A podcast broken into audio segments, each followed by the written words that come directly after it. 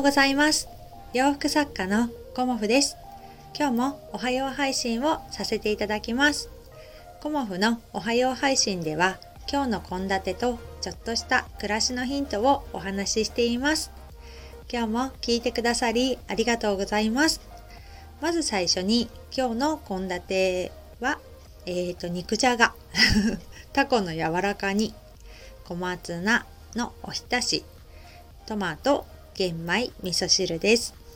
うん、あのタコのね柔らか煮がすごくね子供たちに人気なのでまあねタコがいっぱいあるうちに あのタコの柔らか煮をね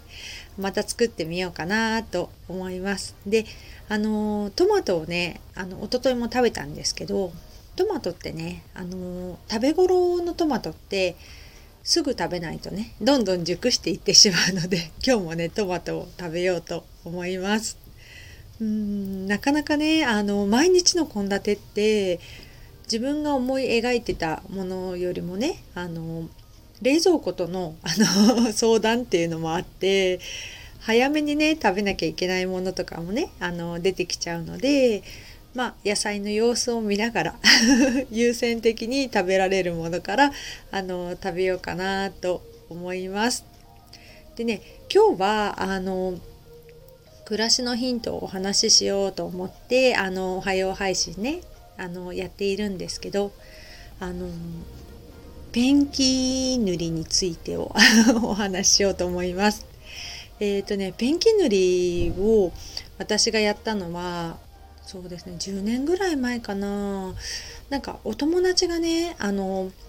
ペンキ塗りのことをね SNS に上げててであのペンキ塗りってそもそも自分でできるんだっていうことを私はね知らなかったんですよね。であのそのお友達にねあのペンキ塗りってどうやってやるの？とかっていう感じであの作家仲間なんですけど教えていただいてであのペンキはねここのお店で買ってるんだよっていうのも教えてくれてあの今はねあのいろんなところに売っているしホームセンターでも普通にあるんですけどまあねペンキ初心者だったので まずねペンキの選び方からしてね分からなかったので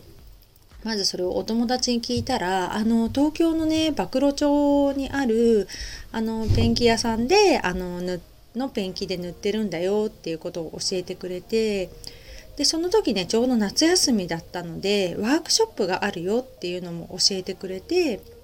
であの子供たちねまだ小学生の低学年ぐらいだったんですけど 子供たち2人連れてそもそも暴露町ってどこなんだろうっていうこともね私地方出身なので知らなくてねあの東京まで子供たちと3人で行ってペンキ塗りをしたんですよね。でペンキ塗りって本当にねあの難しいとかっていうね最初すごい思ってたんですけど全然難しくなくてあのローラーにねあのペンキをつけてこう塗るとね本当に綺麗に塗れるし、まあ、何よりね面白いんですよね。うんなのであのペンキ塗りにね一瞬でハマってしまいました私はね。であの家がね我が家はちょっともう築50年以上経っているあのお家なので壁とかねあのドアとかいろんなところをあの私はねペンキを塗っています。あの水入れに塗ったりねあの赤に塗って家具をね赤く塗ってみたりだとかあのいろんな色でね塗るとあのテンションも上がるしあとねあのおすすめなのはあの壁紙ありますよね。で壁紙ってまあ白の方多いと思うんですけど壁紙がねだんだんあの汚れてきちゃいますよね。あとまあ、綺麗にされていたとしてもちょっとねあの雰囲気を変えたいとかっていうことがあると思うんですけどそんな時にねあの壁紙の上に塗るペンキっていうのがあってクロスのね張り替えっていうのは結構大変だと思うんですけどあとね業者さんに頼むとお家の中にねあの業者さんが入っちゃってちょっとね 気を使ったりとかっていうのはあると思うんですけどあの壁紙の上に塗るペンキっていうのがあるのでそのままねあの壁紙の上にこう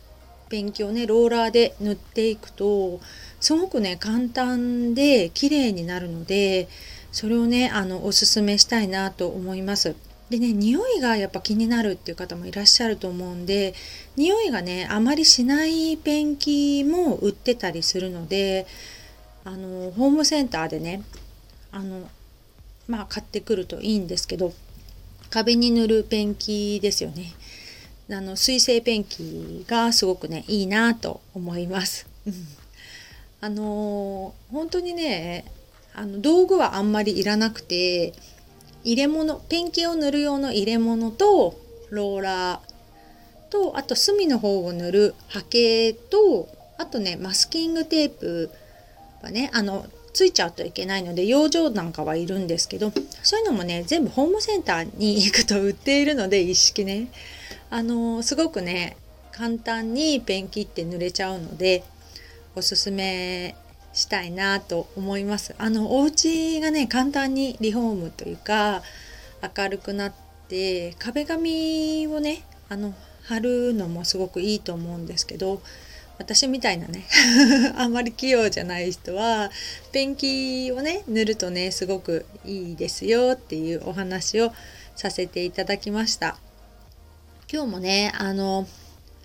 お洋服の制作に入ろうと思うんですけどお洋服のね 出来上がったものをどうやってご紹介したらいいかなっていうのをあのすごく考えていて